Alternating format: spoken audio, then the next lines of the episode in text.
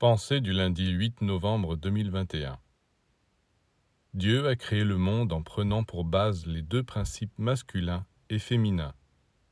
La loi de la construction exige toujours des nombres pairs 2, 4, 6.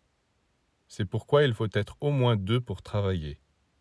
Le travail est une association d'au moins deux êtres, deux principes.